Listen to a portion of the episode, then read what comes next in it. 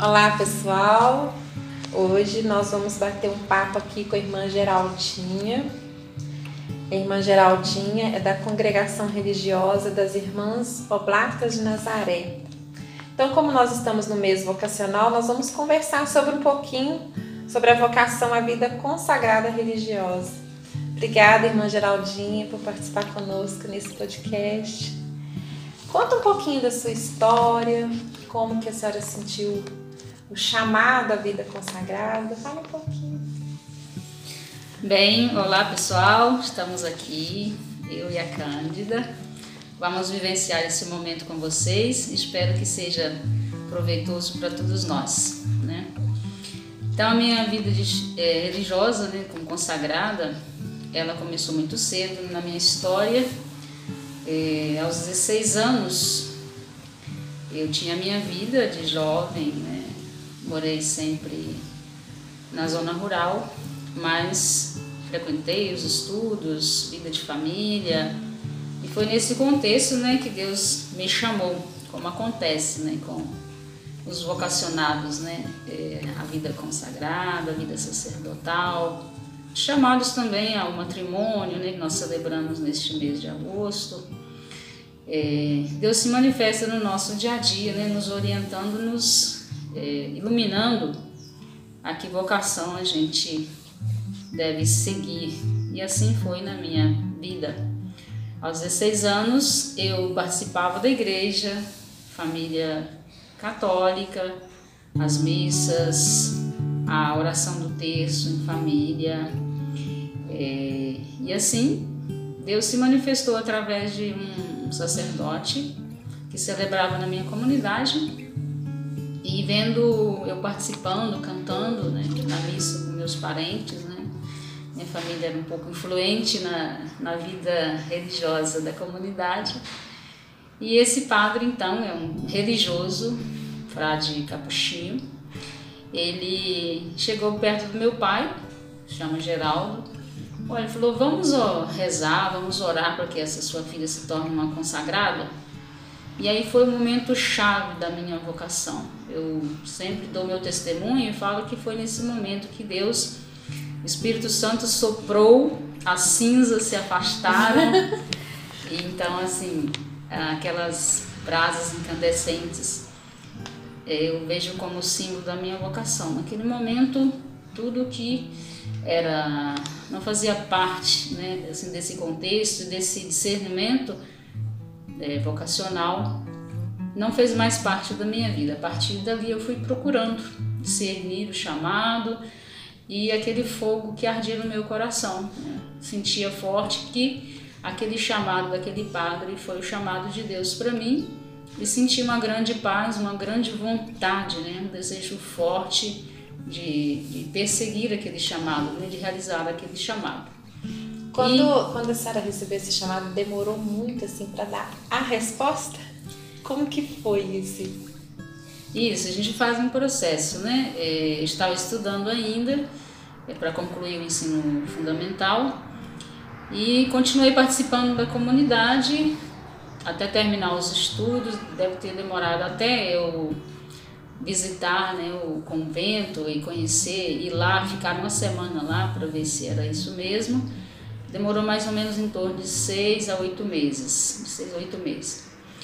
Ah, eu continuei o discernimento com o sacerdote, participando da minha comunidade, na, na minha roda de amigos, né? É, todos se perguntavam e me perguntavam também o que estava acontecendo, né? Mas eu não quis contar, né? Falei, não, coisas da vida, né? Mudei completamente, né? E então eles me perguntavam o que estava acontecendo, mas estava vivendo o meu momento ali, né, de, de encontro com Deus, de discernimento. E fui caminhando, né? Tanto que tem essa música aqui que eu vou tocar para vocês, que faz parte assim do meu chamado, da minha vocação. E lá naquela época, a minha comunidade, né, tinha aquelas senhoras, né, que fazem parte do nosso do chamado vocacional. E elas, então, assim, às vezes eu estava na, na igreja, né, na dúvida, porque o discernimento tem, tem dúvidas também, né? A gente não tem certeza absoluta de, de nada, né? É Deus que vai nos guiando. Aí elas cantavam: Se ouvires a voz do vento, chamando sem cessar, se ouvires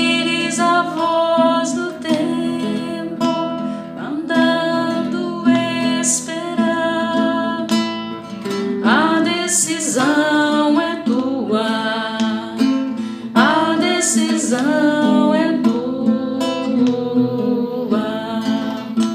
São muitos os convidados, são muitos os convidados,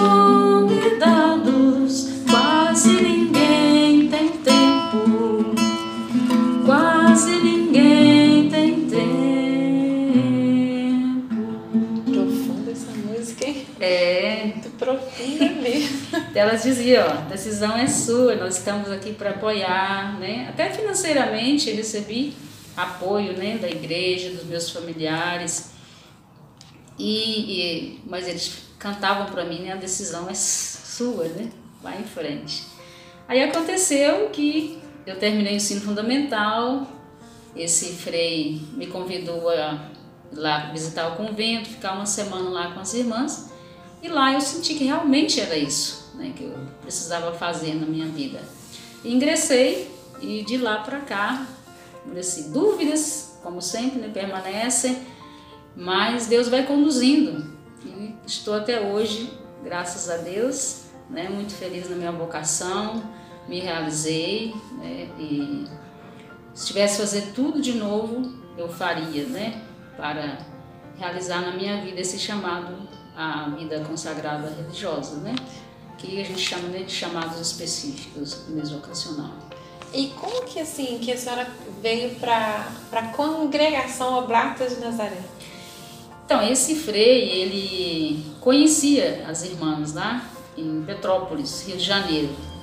E ele trabalhava, como é um religioso, o religioso ele é transferido né, para trabalhar em várias realidades da igreja, em vários lugares. Né? Não é como o sacerdote diocesano que permanece na sua diocese.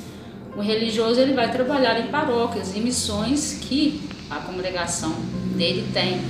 Assim como nós, né, é, irmãs, os freis também.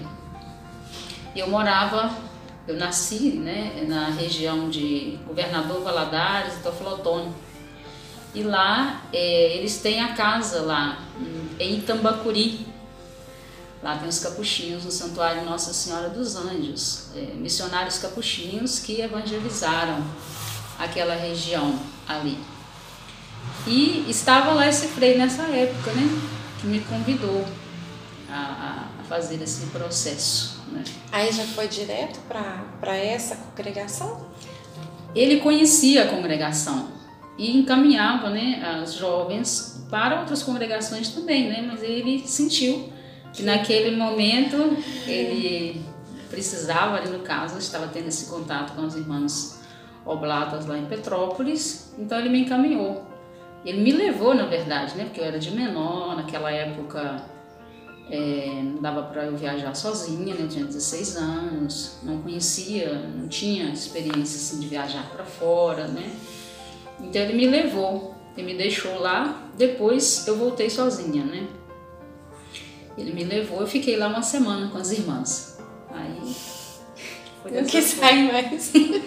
Não, mas aí eu voltei, fiquei uma semana, voltei para casa, porque a intenção não era ficar, né? Tanto que eu tinha que preparar minha família para ingressar mesmo, né, na, na congregação religiosa. Aquela semana lá de visita fazia parte do processo vocacional que eu estava fazendo, né? É para ver se realmente era aquilo que eu queria, né? Aí eu fui, fiquei uma semana, voltei. Só que eu voltei, mas eu não sentia que era aquilo, sabe? Como o profeta Jeremias, né? Seduziste-me, Senhor, e eu me deixei seduzir, né? A atração era muito forte, né? Eu tinha que voltar para realizar aquele desejo que estava dentro de mim, né? Que eu acredito era o desejo de Deus também, né? É o desejo de Deus, tanto que estou até hoje, graças a Deus. Já fiz em 2021 bodas de prata de consagração. Tenho Ah, é? 31 anos de, de convento. Né? 31 anos de convento. Tempinho bom, né? e como que é inserida a vida religiosa na, dentro da igreja, nas missões? Como que... Então, é, existem, né, assim como a minha congregação, muitas congregações na igreja, né? E elas estão inseridas na igreja, são aprovadas, né, na igreja para esse trabalho missionário, para esse trabalho é, vamos dizer, caritativo né, na igreja. Eu costumo dizer que as congregações, maioria delas, né, trabalham justamente para ser esse braço estendido do Cristo, né, que acolhe, que cura, que orienta. Né. Por isso que as congregações estão inseridas na igreja e fazem o trabalho de evangelização através de projetos sociais, de obras né, como colégios, hospitais, é, internatos, hoje não tanto internatos, né? Mas asilos, né? É, clínicas de recuperação, tem pessoas, né? Tem congregações dedicadas a esse trabalho, né? Que é urgente. E outras frentes de trabalho também, missionário, né? Hoje as novas comunidades que estão surgindo, que algumas, né? São institutos também de vida consagrada, se dedicam a esse trabalho de evangelização, né? unidos na igreja, na igreja, né, é, para a expansão do reino de Deus, né, hum, para ajudar né, na evangelização. As congregações elas surgiram dentro da igreja através de seus fundadores, né, padres, religiosas, pessoas comuns, cristãos comuns fundaram congregações religiosas, né, que sentiram essa inspiração dentro de um contexto de uma necessidade histórica, às vezes, como foi a nossa congregação, depois da Segunda Guerra Mundial, né? muitos problemas sociais. Né? A congregação nasceu na Itália. O fundador, como bispo de uma diocese, sentiu a necessidade, né? muitos órfãos na Itália, muitos, muitas necessidades. Né? Então ele teve essa inspiração de fundar uma congregação religiosa.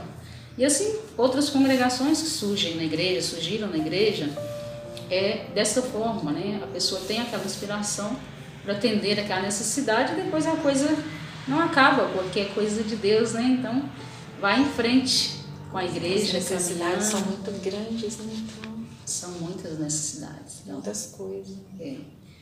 E dessa forma, a igreja, através dos religiosos, dos padres também, né? vão respondendo né, a essas necessidades. Como Madre Teresa de Calcutá dizia, né, o que ela fazia, imagina a obra de Madre Teresa, né? Imagina. O que ela fazia era apenas uma gota no oceano das necessidades, né? Mas se aquela gota faltar, ela vai faltar, assim como se a nossa gota faltar, vai faltar no oceano, né? É mais uma gota que vai faltar. E como que como que é o dia a dia de vocês? A vida consagrada religiosa, ela se estrutura né, em comunidade, né? Tem a congregação religiosa como hierarquia, né? Ela surge, vai se expandindo, se dividindo, às vezes em províncias, às vezes em comunidades, né? E ela vai ela vive a vida comunitária. A vida comunitária ela é vivida em pequenos núcleos, né, para realizar a missão da igreja e a missão da congregação. Como nós aqui em Viçosa. As irmãs vieram da Itália para o Brasil. Elas estão lá em Petrópolis, né, tem um, um grupo em Petrópolis, formando a comunidade lá, realizando um trabalho lá. De lá, nós conseguimos, vamos dizer, né, nos dividirmos e formar uma comunidade aqui, para abraçar um trabalho aqui, uma missão aqui. Mas vivemos nesse contexto de vida, vida comunitária, né? A nossa vida de consagrados, ela pode ser de vida contemplativa, de vida ativa. No nosso caso, nós somos de vida ativa, temos um trabalho é, com o povo, temos uma obra social né, com as crianças, né, um centro de educação infantil aqui.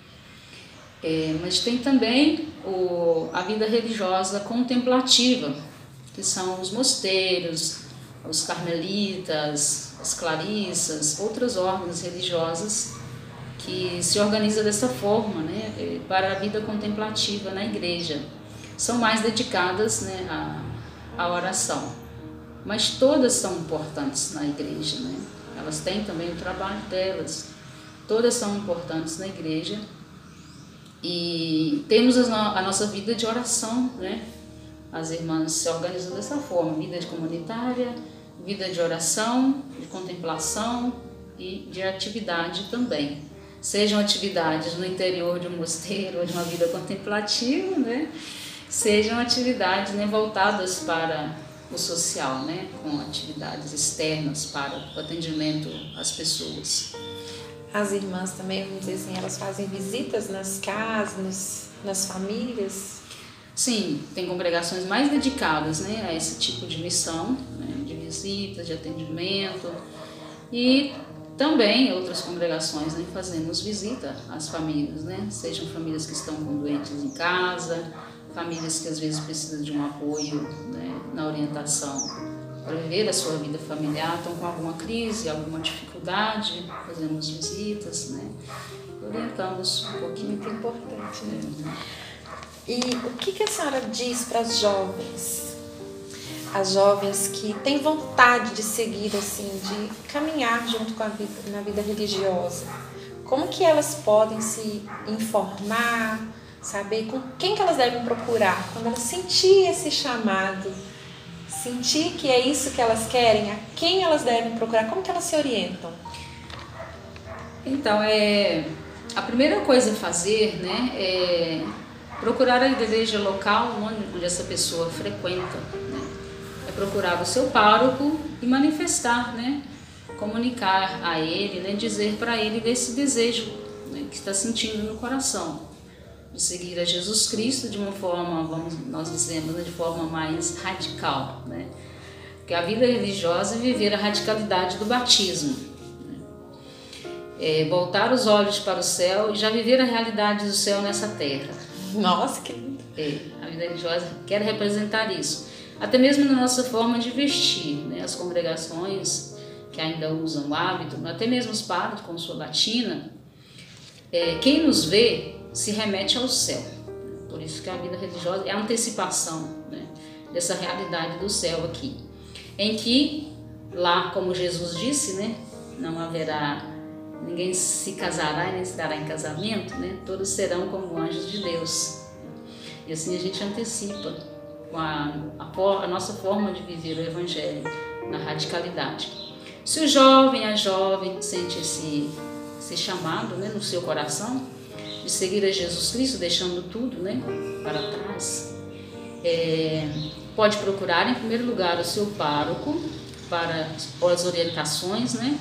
E aí, como acontece, o padre, né, ou até mesmo pessoas da igreja podem orientar casais podem orientar o jovem nesse sentido. Qualquer pessoa na comunidade em que esse jovem esteja inserido, né, pode orientar essa pessoa desta forma, né, a procurar o sacerdote, se já conhece alguma congregação religiosa, né, para poder encaminhar com um acompanhamento, né, já diretamente com essa congregação religiosa ou num seminário diocesano, né, pode encaminhar. Né. O primeiro passo é esse aí, depois desse conhecimento, né, é, o jovem faz o processo de discernimento vocacional para ver se é isso mesmo. Ele pode participar de encontros vocacionais, viu, Cândida? Em Viçosa, dia 28, vai ter um encontro vocacional, que é um momento também dos jovens conhecer essas realidades que nós temos dentro da igreja, que é a variedade dos carismas, a variedade dos dons, né, que enriquece a nossa igreja, né? É, tem esse encontro também que os jovens podem participar e a partir daí fazendo o caminho, o discernimento. Hoje é bem mais fácil. Esse encontro, esse encontro que a senhora está falando no caso, ele é organizado pelo serviço vocacional. Serviço de animação vocacional, outros chamam de pastoral vocacional, né, da diocese. Aí aqui na nossa região, Mariana Leste, vai ter 28. esse encontro vocacional para os jovens as jovens. E onde que vai ser esse encontro? Que horas? Esse encontro vai ser na comunidade Nossa Senhora de Lourdes, na igreja Nossa Senhora de Lourdes, bairro Betânia, pode procurar as paróquias também para fazer inscrição. Quem quiser participar, vai ser o dia todo. Ai, que legal. Nossa, que bate-papo legal! muito bom. E a gente queria muito agradecer. Quem conhece as irmãs também, né, em Viçosa, é, pode procurar também as irmãs oblatas, as irmãs carmelitas, os padres em suas paróquias também. Hum, obrigada pelo, pelo carinho, aceitar o nosso convite. E a gente queria muito agradecer mesmo, de coração, foi muito bom. Eu acho que vai ajudar muitas pessoas também a se sentir. Pode encerrar cantando a musiquinha de novo? Sim, sim. Vamos lá. Que Deus abençoe, né? Os jovens, as jovens que estão, vão nos assistir. Façam um, um bom discernimento da vocação, né? Um padre que eu conheço fala sempre assim, né? É, vocação acertada, futuro feliz. Vida feliz. Se ouvires a voz do